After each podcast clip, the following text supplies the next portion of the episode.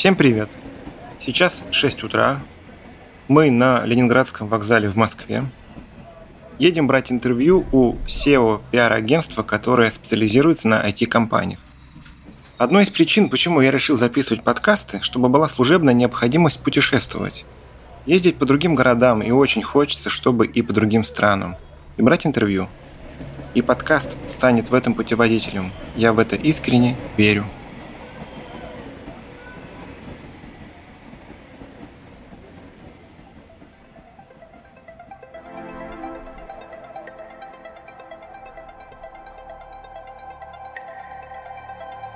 Всем привет! Мы Владимир и Татьяна Морозовы. В нашем подкасте «Собрались и разобрались» как эксперты разных направлений рассказываем о маркетинге. В каждом выпуске мы берем интервью у специалистов своего дела, разбираем узкие и широкие темы в маркетинге и делаем их максимально понятными и полезными для слушателей –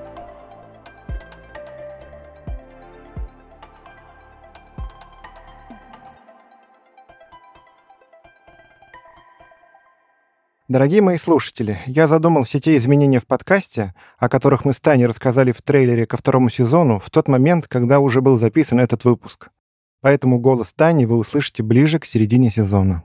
Пиар или public relations или связи с общественностью – это выстраивание позитивных отношений между организацией и общественностью, от которой часто зависит бизнес-успех этой организации. Обычно пиар особенно в крупной компании, это отдельный процесс, которым занимаются пиар-специалисты. Под общественностью мы понимаем клиентов, потенциальных клиентов, журналистов, деловое сообщество, представителей власти и так далее. Пиар, вне всяких сомнений, является частью понятия маркетинг, и часто в компаниях он интегрируется с отделом маркетинга. Сегодня мы поговорим о пиаре в целом, о том, нужна ли внешняя пресс-служба, об эффективности пиара как инструмента и о тонкостях пиара в IT-сфере. Я беру интервью в славном городе Санкт-Петербурге. У меня в гостях Павел Житнюк, SEO, он же генеральный директор пиар-агентства для IT-компании iTrend. Привет, Паш. Привет, Володь. И Ася Власова, управляющий партнер той же компании iTrend. Привет. Привет, Володя. Компания более 15 лет на рынке пиара IT-компаний. Среди клиентов Accenture, Mail.ru Group, Сейчас это VK Group, да, насколько я знаю. Konica Minolta, Teradata и многие-многие другие.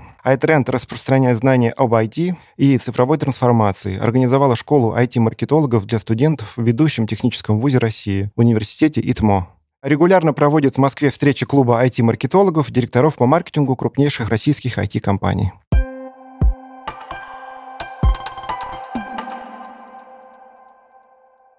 Паша, Ася, расскажите для начала, почему вы выбрали такую специализацию, как пиар для IT-компании?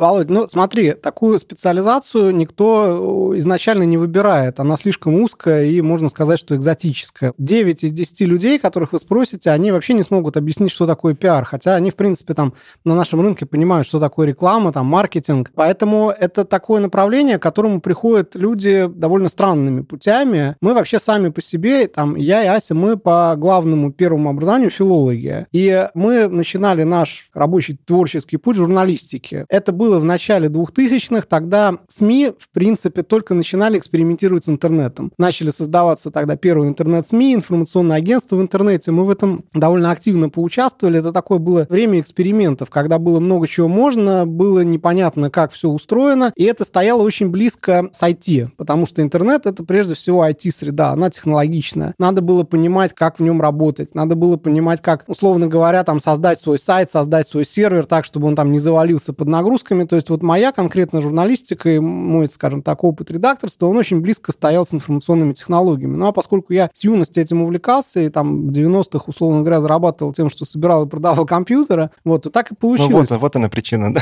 Да, да. И потом так получилось, что мы с Асей пошли работать в крупного системного интегратора, Системный интегратор — это IT-компания, которая занимается тем, что она внедряет IT-продукты, какие-то программные решения, там, крупные у клиентов. Там, условно говоря, там, систему там, касс в сети магазинах там может внедрить, или какую-нибудь базу данных, систему управления проектами, людьми, ресурсами. В общем, системная интеграция — это такая серьезная айтишная штука. Вот, и мы там работали, и мы поняли, что мы очень хорошо умеем пиарить эти продукты. Мы умеем хорошо о них рассказывать. Поскольку... Потому что вы понимаете, да, всего их. С одной стороны, мы понимаем продукт, с другой стороны, стороны, мы филологи, мы гуманитарии, мы умеем об этом хорошо и понятно написать. То есть наша задача это понятным, хорошим языком написать о сложных вещах для довольно широкой бизнес-аудитории. И когда мы это поняли, постепенно получилось так, что мы решили, а почему бы нам не сделать такую штуку на аутсорс? И мы организовали вот такое агентство, которое аутсорсит пресс-службу для IT-компаний. И уже 15 лет как работаете с этим? Да. Прикольно. Скажи, а в чем фишка именно вашего агентства? Почему клиенту, а ну, например, Коники Минолти, да, не выбрать крупное сетевое агентство, а выбрать агентство специалиста, как вы?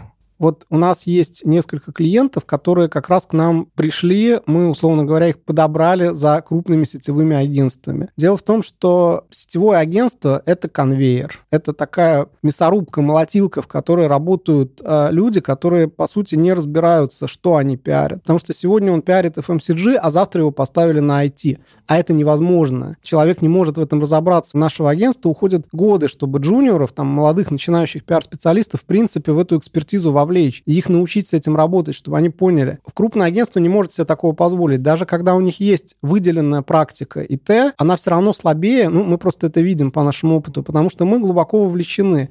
Клиент, который приходит к нам, ну, у меня просто несколько случаев таких было, очень таких ярких. Он начинает с тобой, вот ты приходишь к нему на первую встречу, и он с тобой начинает разговаривать, ну, пришли очередные вот эти пиарщики, там, непонятные кто такие. А потом вдруг он понимает, что ты с ним разговариваешь на одном языке, и ты понимаешь термины, которые он говорит, люди расплываются от счастья. Они понимают, что с нами можно нормально разговаривать, и мы их понимаем. Наконец-то нормальный собеседник, да?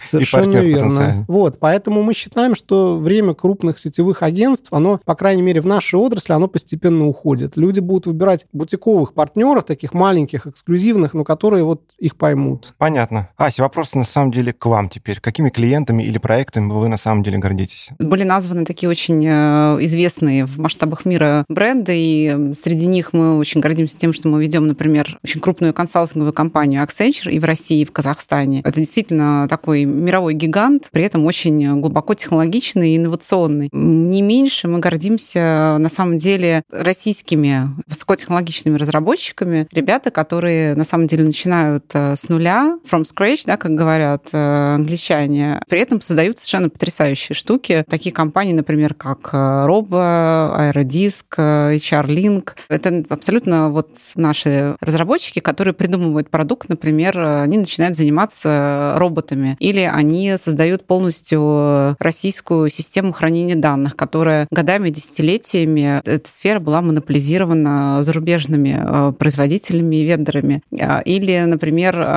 Ася, уточнение, роботами какого рода? Типа как э, Boston Dynamics или что-то другое? Например, роботами, которые можно использовать в образовательной сфере для того, чтобы учить э, детей не просто играть в игрушки и пользоваться технологиями, которые им кто-то создал, а учить их быть самими создателями чего-либо. И для этого можно использовать, например, робототехнику. И вот наш клиент э, поставляет такие робототехнические комплексы в школы в России, и при этом на минуточку работает уже в Японии, в Таиланде, в Финляндии, во многих других странах мира. Я не ослышался, наши роботы в Японии. Да, да, наши роботы в Японии. Именно Все нормально так. с этим миром Именно происходит. так. Вот, например, когда мы эту новость выпустили на рынок, она просто бомбанула вообще и в России, и за рубежом, потому что это что-то такое, какое-то понятие, да, не, несовместимое в нашей голове.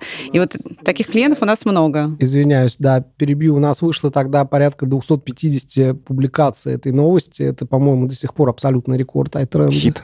Вот, у нас есть клиенты, которые не так известны, потому что они занимаются, например, разработкой на заказ, так называемая офшорная разработка. У компании могут быть там тысячи разработчиков российских, которые сидят здесь, в России, получают отличные деньги, работают в, у себя на родине и при этом создают какие-то очень серьезные системы, которые работают на Западе. То есть, на самом деле, российские IT э, невероятно крутые. Это наш soft power, и у нас на самом деле есть э, компании, которые занимаются искусственным интеллектом, э, чат-бот ботами, строят дата-центры, инженерные э, какие-то конструкции серьезные. Вот. То есть, на самом деле, вот этот, это действительно предмет нашей гордости. Мы очень любим их э, пиарить, поддерживать, потому что там не надо ничего придумывать. Там просто бери и рассказывай. У них у всех потрясающие истории.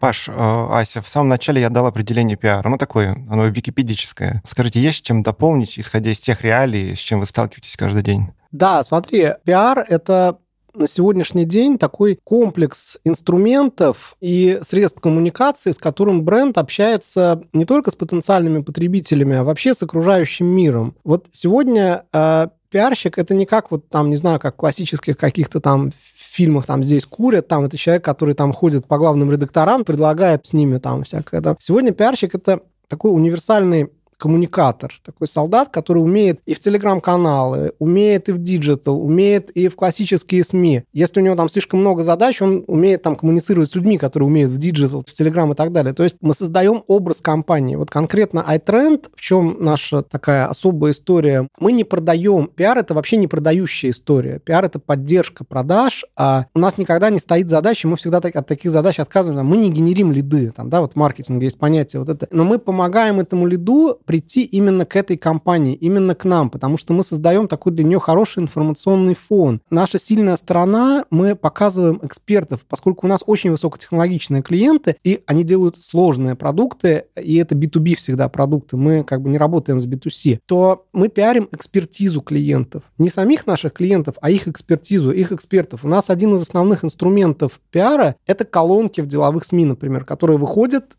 от имени нашего клиента. И человек, условно, их клиент, потребитель читает эту колонку, он видит, да, вот это серьезные ребята, с ними можно работать, они реально глубокие эксперты в своей области, давай мы с ними придем. Я вот могу пример привести, мой любимый, замечательный. Вот у нас есть очень крупная компания, клиент, которая делает проекты в нефтегазовой отрасли. Их клиент — это вообще супер гигантская там добывающая компания, которую мы тоже называть, естественно, не будем. И, условно говоря, вот у этой супер огромной компании есть финансовый директор. Это человек фантастически высокого уровня, до которого, ну, условно говоря, продажник там или какой-то средний директор нашего клиента, он до него не дойдет просто так. Ну, к нему просто не попасть. Вот. И этот наш вот клиент, продажник, он сидит на приеме вот в этой суперкомпании на среднем уровне, да, это middle management все. И тот человек, с которым он общается, вдруг ему приходит входящий звонок от вот того самого небожителя, там, Ивана Ивановича, и он его спрашивает, а ты чем занят? А он говорит, да я вот сижу вот с этим-то вот из, из такой-то IT-компании. Он говорит, как, вот с тем самым ты сидишь? Да, говорит, а что такое? Давай его ко мне. Я его колонки регулярно читаю в этой газете. И он к нему попал, они долго общались. Доверие сформировано, визитку. Да? Угу. То есть благодаря нам он вышел на абсолютно недостижимый ранний уровень. Потому что, ну, условно говоря, иметь мобильный этого телеф... человека, это уже... Да, да, достижение само Это уже себе. огромное достижение. Да. Вот, то есть благодаря нам эта компания, она может, например, очень серьезно расширить сотрудничество вот со своим клиентом. То есть вот мы делаем вот истории такого уровня. Ну, то есть вы создаете, получается, личные бренды людей, внутри компании для того, чтобы они решали свои задачи, в том числе по продаже. Да, Услуг конечно. этой компании, на которой он работает. Конечно. Я вот э, давайте э, дополню еще два слова, пара примеров. На самом деле, когда мы начинали, IT э, была такая достаточно малопонятная для общества ниша, и мы варились в, своем кругу IT-изданий. Понятно, что за последние годы IT-цифровизация рванула настолько вперед, она стала настолько всем интересна, она, собственно, стала нашей жизнью, что технологии теперь занимают умы да, всего общества. И мы этим воспользовались. Мы сейчас выводим наших клиентов, э, технологичные компании, на федеральный уровень. То есть мы можем зайти там, в ведомости или в коммерсант с э, предложениями, да, с какими-то историями от наших клиентов, и это будет реально круто и интересно. И э, как следствие этого мы, например, можем повлиять на принимаемый законопроект, или мы можем повлиять на принятие решения по какому-то очень крупному тендеру в какой-то серьезной госструктуре. Или, например, мы можем поговорить о таких серьезных вещах, как, например, цифровые деньги в масштабах государства и страны, если в этом да, задействован как наш клиент. То есть, э, на самом деле, роль и влияние IT-отрасли сейчас э, просто не поддается вообще какому-либо измерению и описанию. И поэтому мы этим, естественно, пользуемся. И если IT-компании есть что сказать, она участвует в серьезных э, проектах, то это, собственно говоря, подхватывается и выводится на самый высокий уровень. Ох, мне захотелось пойти к вам поучиться. Не, хотел сказать поработать, но, видимо, сначала нужно хорошенько поучиться. Учиться мы на самом деле не перестаем сами ежедневно, потому что в нашей сфере просто невозможно по-другому. Сегодня ты работаешь с коммерсантом, а завтра твоей компании нужно быть, например, в ТикТоке или в метавселенной типа Роблокса. Вот, это как раз спасибо. Подвела меня к следующему вопросу. Пиар, да? Какие носители затрагивают это понятие? Была уже упомянута ТикТок, да, метавселенная, а, Телеграм, СМИ, что еще? А Вот у нас в компании есть три практики на сегодняшний день. Это практика классического пиара, это работа со СМИ. Мы туда идем в СМИ с тремя инструментами.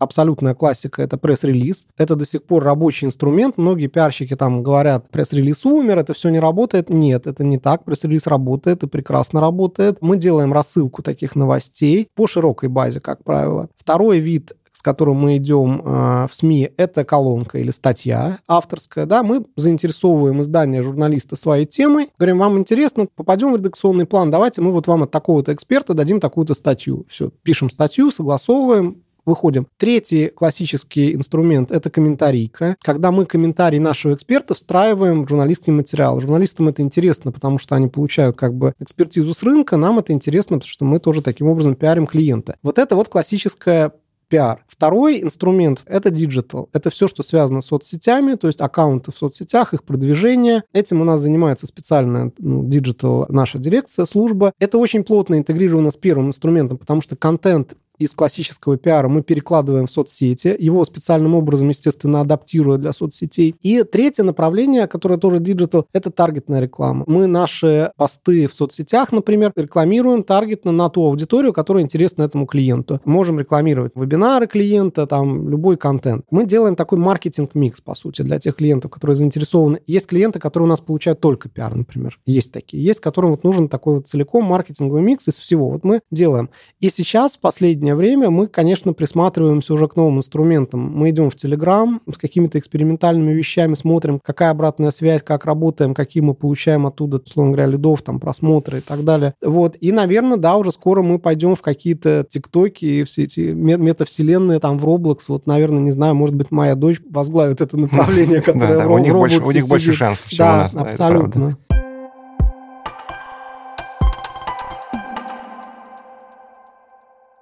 Хорошо.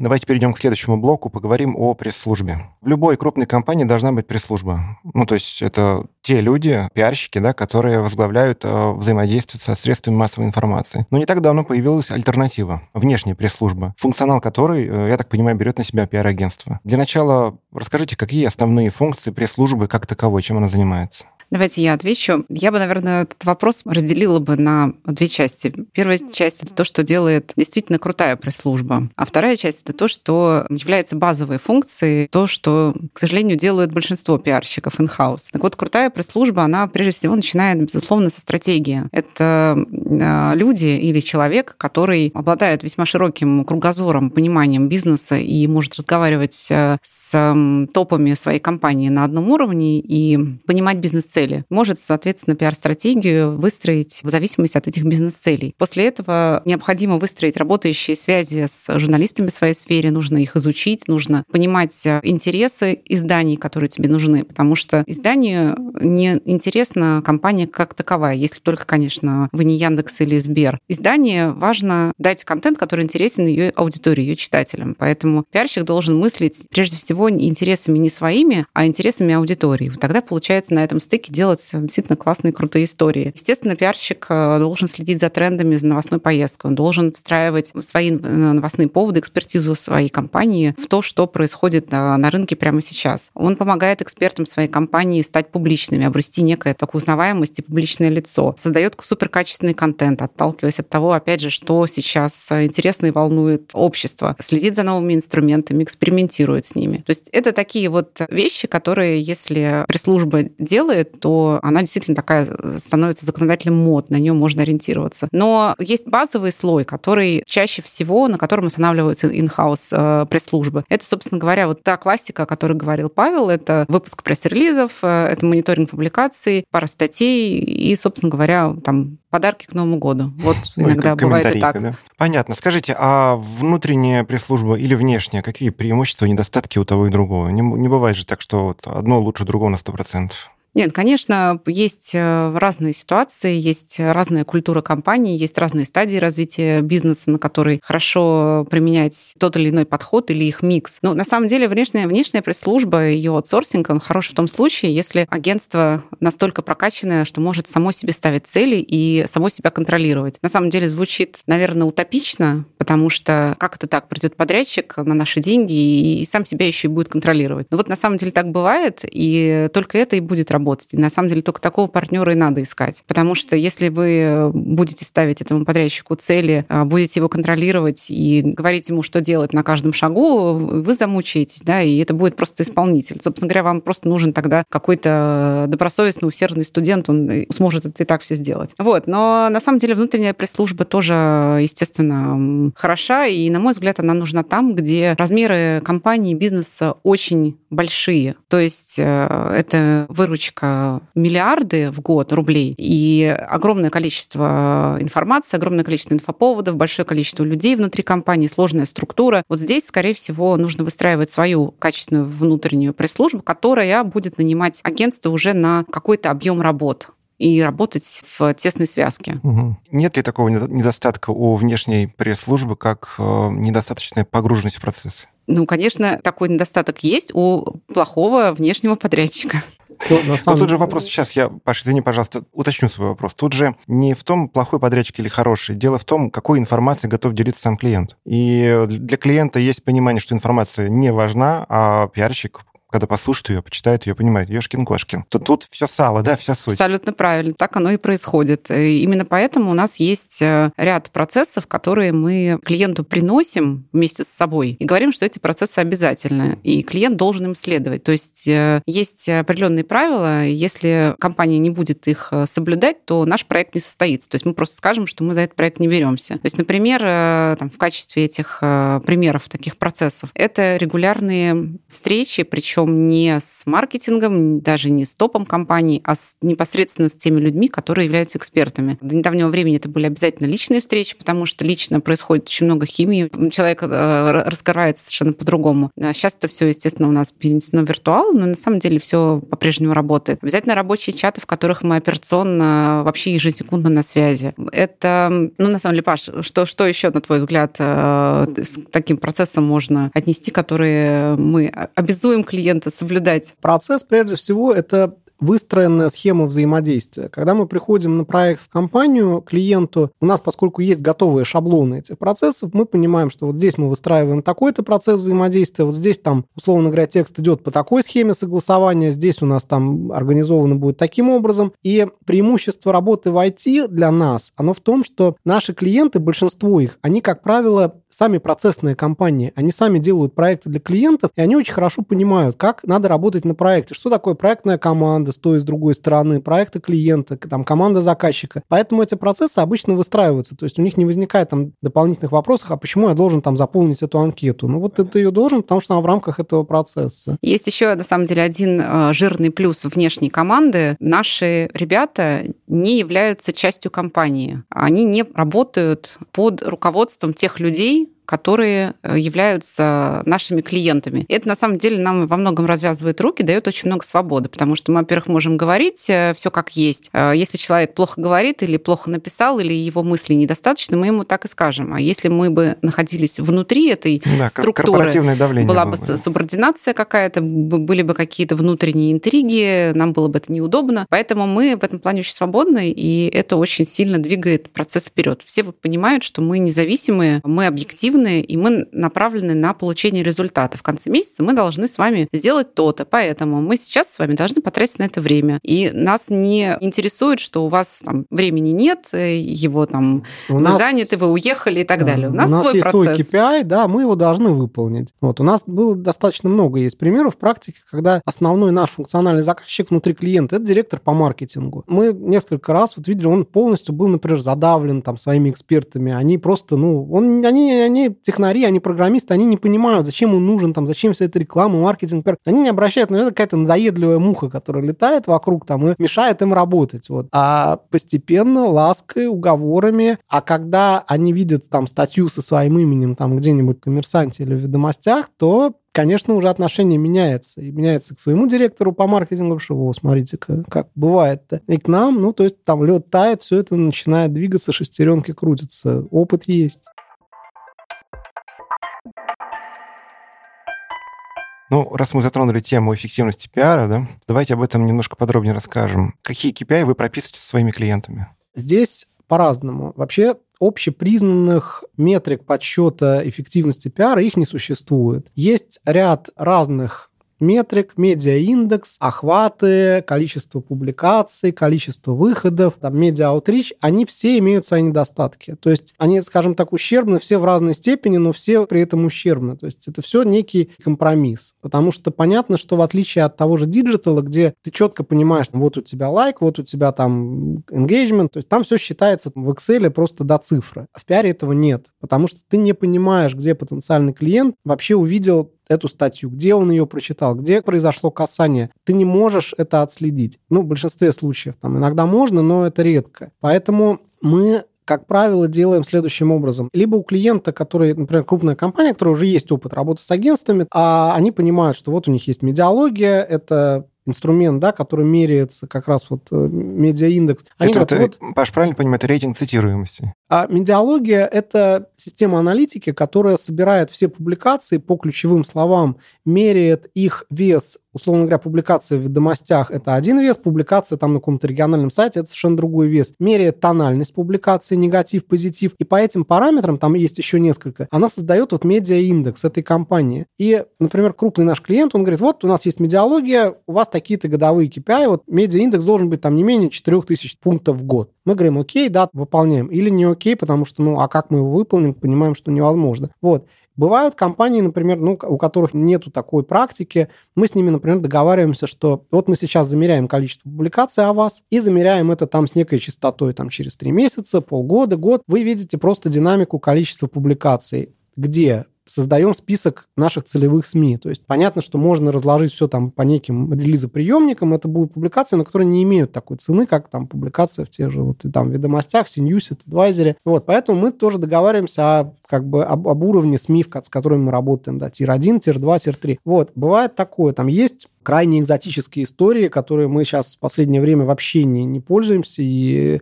отказываемся от них, но они есть там, есть такой устаревший KPI, PR value. Посчитайте стоимость этой публикации, как если бы она была рекламная, то есть сколько там она бы занимала. Это пришло из печатной прессы, из, вот там из старых времен, когда все мерилось реклама там печатными полосами. Вот посчитайте там, что эта публикация, она полполосы, вот там она там 2 миллиона рублей PR value у нее там, условно говоря, вот этой страницы. Это, конечно, ну, из пальца все. То это, это не работает. Вот. А поэтому очень хороший, кстати, показатель – это замеры визитов на сайт когда клиент видит, что после публикации пошел четкий всплеск, да, то есть график, у них там счетчики, все показывают. Это тоже есть, это наш KPI, как бы мы его ставим тоже, когда начинаем работать, что вот там количество визитов на сайт у вас вырастет. Вот, как-то в целом так. При этом мы всегда собираем вот эти истории, когда мы просим клиентов, чтобы они всегда со своими лидами том числе говорили, откуда вы пришли, откуда вы про нас. Понятно, что это такая общая маркетинговая боль, да, это весь маркетинг этим занимается, но мы вот просим их эти истории нам сообщать. Вот у нас был тоже чудесный пример, когда к нашему клиенту пришел человек, к его бизнесу пришел бизнес и купил франшизу на очень большую франшизу, вот там на одну из стран СНГ, и они его спросили, вы откуда узнали про наш продукт?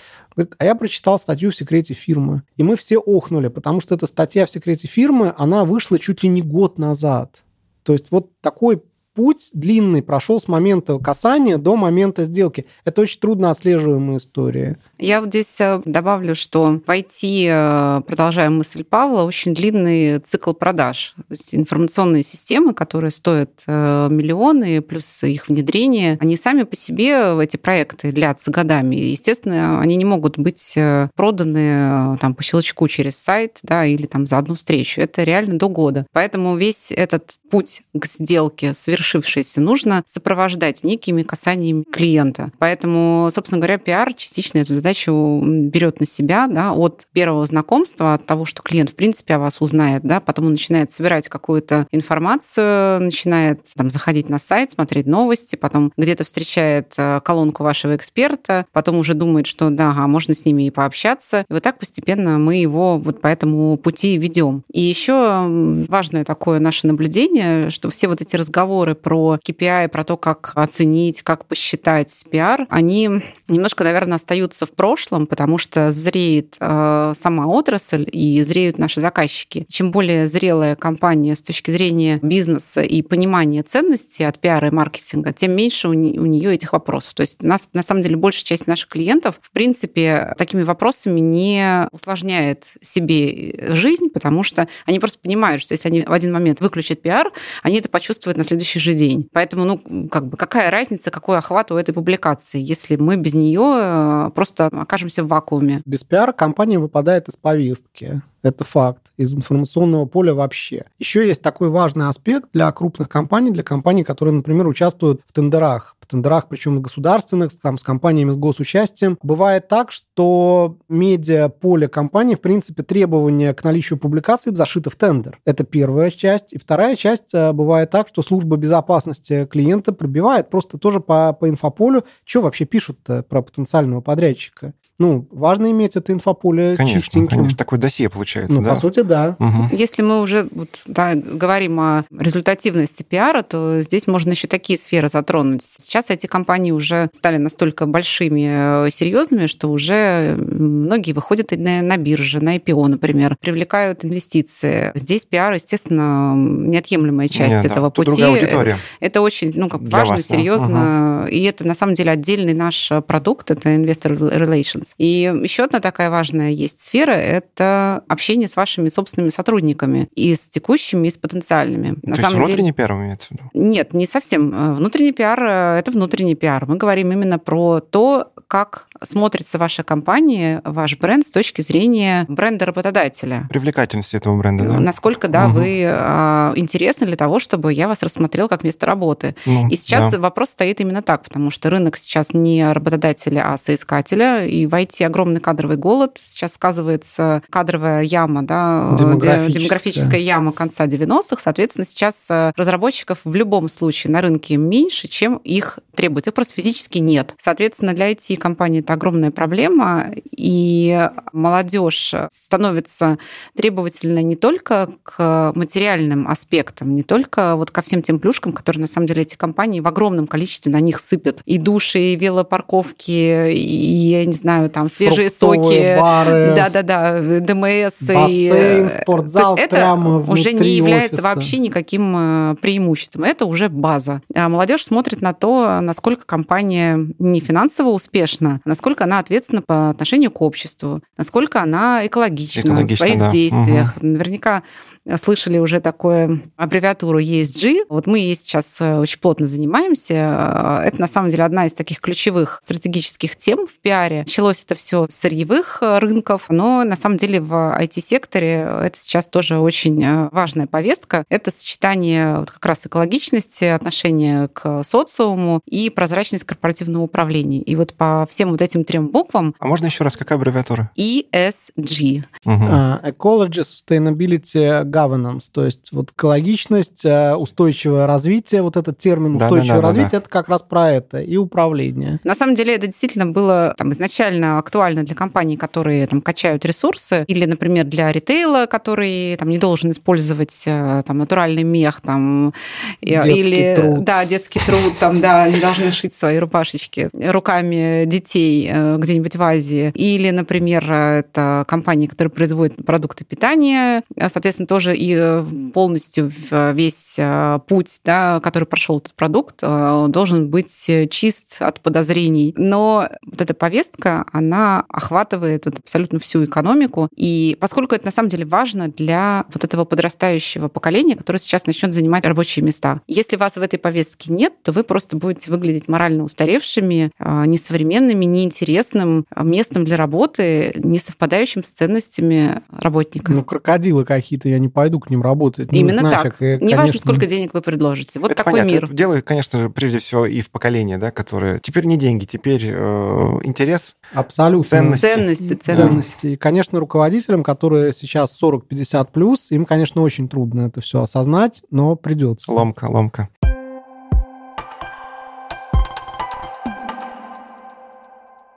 Какие скиллы сейчас ценны у пиарщика? Я скажу так. Наверное, те же самые, что и были цены всегда. Это умение постоянно учиться чему-то новому. Самое страшное — это закостенеть в своей вот этой ригидности, оставить за собой вот только эти три инструмента там классических и, условно говоря, воротить морду от новых каких-то каналов, всех этих тиктоков, прочего. Нет, надо хотя бы, если ты не пользуешься, разберись, чтобы понимать, как это можно использовать потом. Потому что, ну, все меняется с какой-то космической скоростью, и понятно, что учиться, учиться, еще раз учиться. Это основное. Да, совет живет да, еще с тех самых времен. Абсолютно. Да. Ну, то есть это некое такое, наверное, глобальное любопытство к миру, к людям, к тому, что происходит в твоей стране, вообще, в принципе, в мире, к новостям, к тем же технологиям, даже если ты работаешь не в технологичной отрасли. Некая такая потребность э, постоянно что-то изучать, потреблять э, контент какой-то, применять в своей сфере, делая некий микс, э, отбирая то, что у тебя будет работать.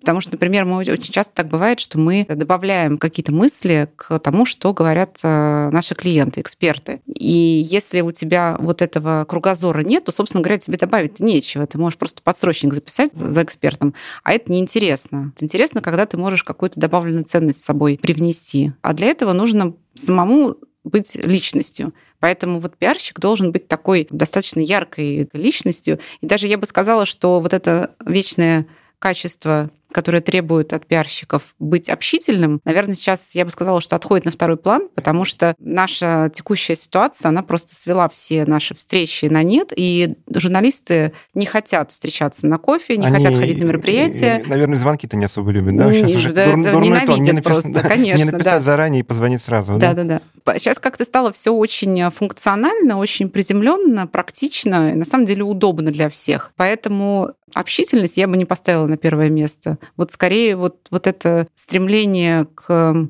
тому, чтобы познать новое и быть э, личностью, соразмерной личностям тех людей, с которыми ты работаешь. Угу. А мальчик или девочка? А, абсолютно неважно.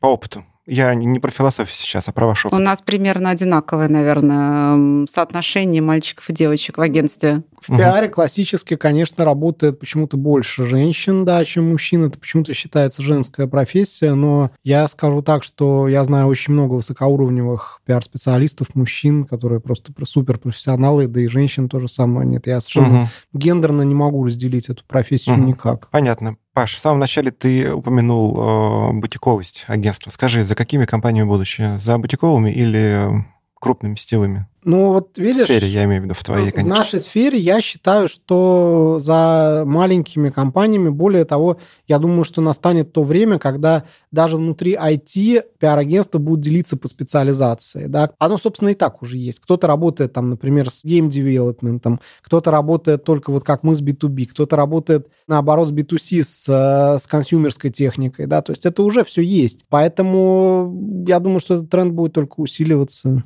А вот что-то вопрос только что возник. А почему iTrend? Ты сейчас сказал, тренд будет усиливаться, я вспомнил про название и вот Ой, решил уточнить. а это такая вот странная история. Ну, собственно говоря, тренды в IT, Тр- тренды в так IT, это все родилось. Да, и более того, это мы придумали на несколько месяцев до того, как появился iPhone. То есть мы считаем, что наша вот эта буковка i впереди, она раньше, чем, чем iPhone и Apple. Но понятно, что в это никто сейчас уже, конечно, не поверит. Не поверит, да. Ну, был еще iRobot, помните такой фильм и книга замечательная? Да, да, да, да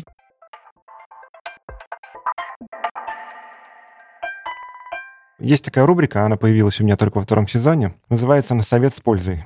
Это рубрика про вас лично, про то, какие у вас есть принципы, да, какие вы можете дать э, советы, что вас вдохновляет. Поэтому я задам четыре вопроса, и вы, пожалуйста, на них ответьте. Можете отвечать э, не каждый на все четыре, ну, по очереди, как удобно. Итак, какой основной жизненный принцип? Паш, у тебя. Хороший вопрос.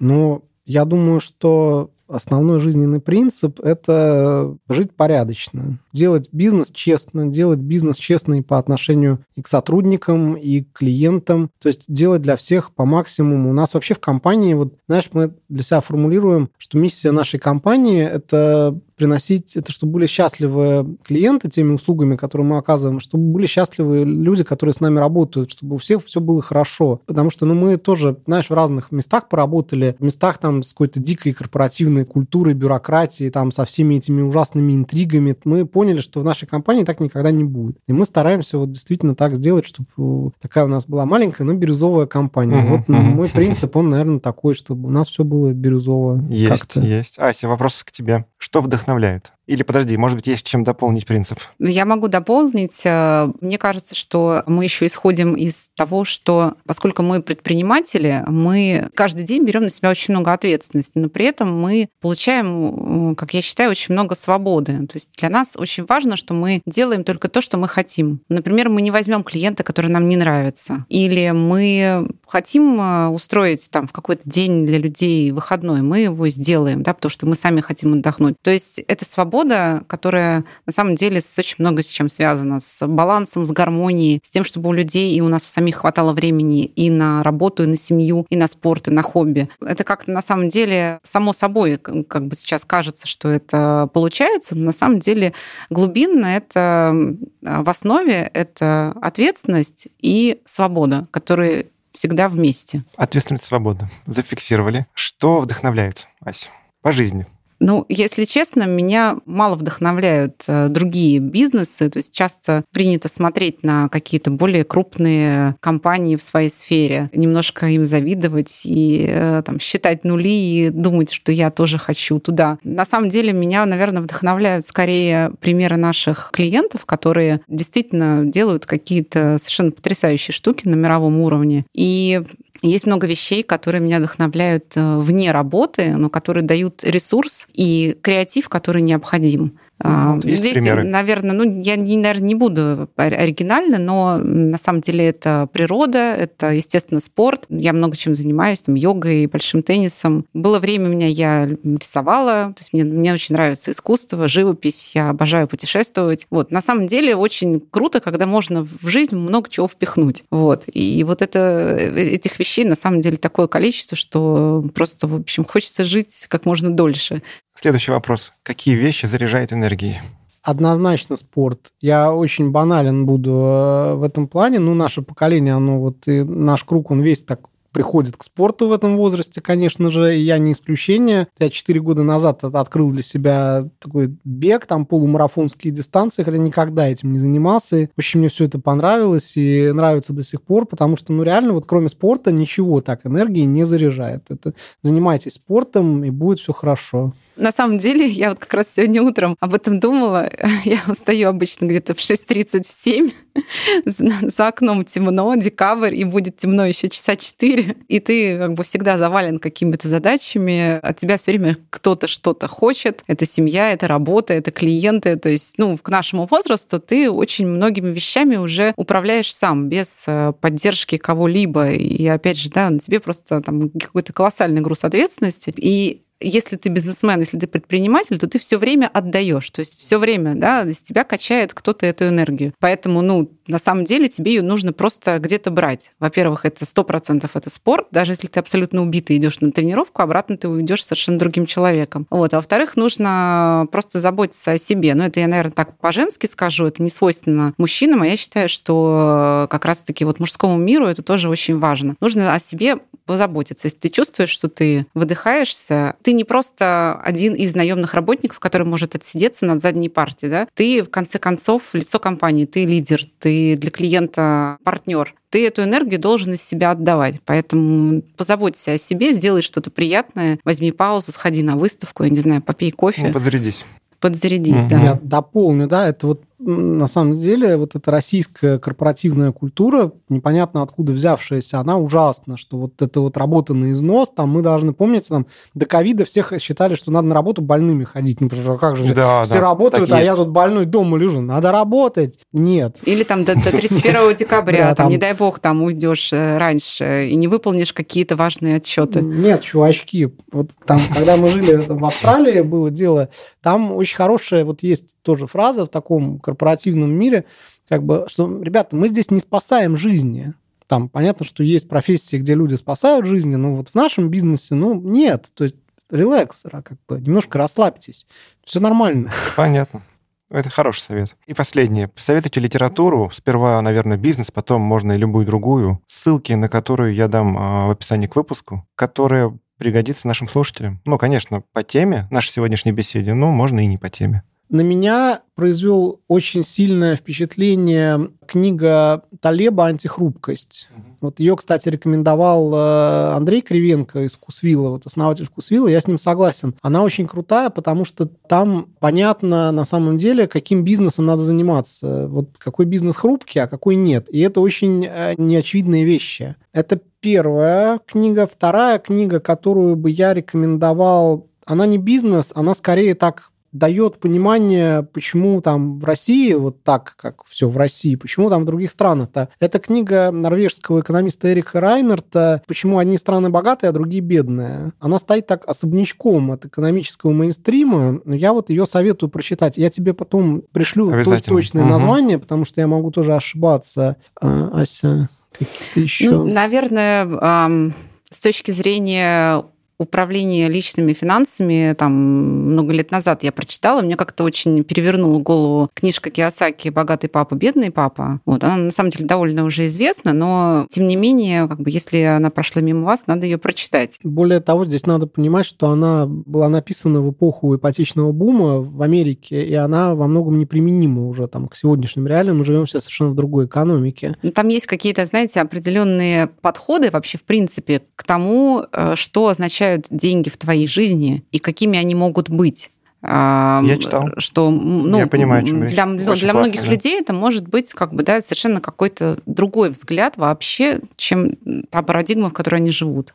Да, Поэтому, да, несмотря на парадигмы. устаревание, все-таки я бы ее советовала бы. Ну, там есть постулаты, которые, да, не устаревают. Да, есть примеры, которые, наверное, уже не актуальны, о чем говорит Паш. Есть. Есть что-нибудь, чем дополнить? А, хорошая книга а, Может быть, фильмы есть какие-нибудь, которые вас впечатлили, и вы это вот прям рекомендуете? Хорошая книга Александра Прохорова «Русское управление» или «Русские принципы управления». Вот точно не помню, а, такая популярная достаточно книжка. Она тоже хорошо, хотя очень не бесспорно объясняет, почему у нас вот так все устроено, как оно есть. Тоже, ну, советую прочитать, мне она тоже в чем-то помогла. А фильмы... Я, я говорю про фильмы, которые вот, ну, просто посмотрели с удовольствием, он запомнился. Им, именно вот про управление? Нет, про... нет, а... нет, давайте про эту скучность уже уйдем. Что-нибудь такое, что Вообще, вас зарядило. Ну, да. чужие все четыре. А Дюну смотрели, нет? Смотрели. Как? Нет. Не впечатлило. Не впечатлило. А читали? Читали, да. Я вообще не понял, вот я даже когда прочитал Герберта, я в принципе не понял, почему она культовая стала. Вот Ничего в ней не увидел. Вот не зашло вообще. Понял, понял. Ты остановись, потому что у меня обратное абсолютно мнение. Так, дальше. По поводу фильмов, на самом деле, там просто недавно посмотренных, что-то мне как-то случайно нашли на Netflix, посмотрели э, «Белый тигр», и как-то мне он очень эм, а, это наш фильм про... Впечатлил. Нет, нет, это не, не, не наш, это не про угу. Фильм про Индию. А, который на самом деле очень сейчас сложится в такую социальную, наверное, там практически какую-то коммунистическую повестку, которая витает в мире. И э, фильм о том, как строятся отношения между самыми бедными людьми, кастами в Индии и их хозяевами, с глазами, собственно говоря, этого бедного слуги, который в итоге своего хозяина грабит, убивает, становится успешным предпринимателем, очень этим гордится и говорит в конце еще фразу о том, что, собственно говоря, белый мир а, умирает со своими ценностями, которых, собственно говоря, вообще уже не осталось. И скоро придем мы, китайцы, то есть мир темнокожих Желтый и, мир, и, и, говорит, и, желто, да. и желтолицых. То есть на самом деле как бы сам по себе фильм как бы такой крутой снят. И, и вот эти вот э, идеи, которые в нем заложены, абсолютно не гуманистичные, абсолютно такие, в чем-то даже, я бы сказала, людоедские, они, в общем, поражают. Угу. Ну, просто сильное кино, я так понимаю. Ссылочку обязательно дам на него. Netflix, да? Да. Правильно? Да, да, да.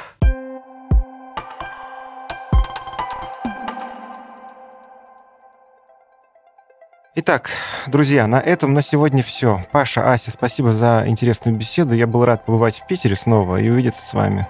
Спасибо, Володь, было интересно. Володь, спасибо. Петербург всегда вас ждет. Да-да-да. Давайте напоследок вспомним, о чем говорил Дэвид Огилви. В среднем заголовки читают в пять раз больше, чем сами тексты. Отсюда следует, что до тех пор, пока сам ваш заголовок не помогает продать товар, вы будете впустую терять до 90% всех потраченных вами денег.